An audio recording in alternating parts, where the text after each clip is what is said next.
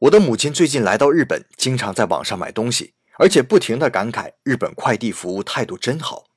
我常年在外啊，对我来说这些仿佛都是理所当然的了。但在他看来，这正好体现了日本人对工作的细心和对客人的关心。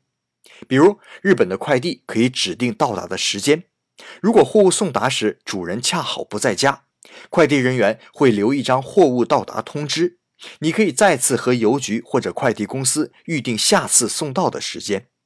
而且由于宅急便服务在日本非常发达，所以不只是普通的商品，还有专门邮递冷藏冷冻货物的车。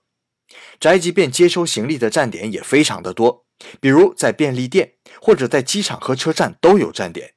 所以下次来日本，如果行李太多不方便，不妨在机场找家宅急便送到宾馆吧，没准行李比你还快呢。You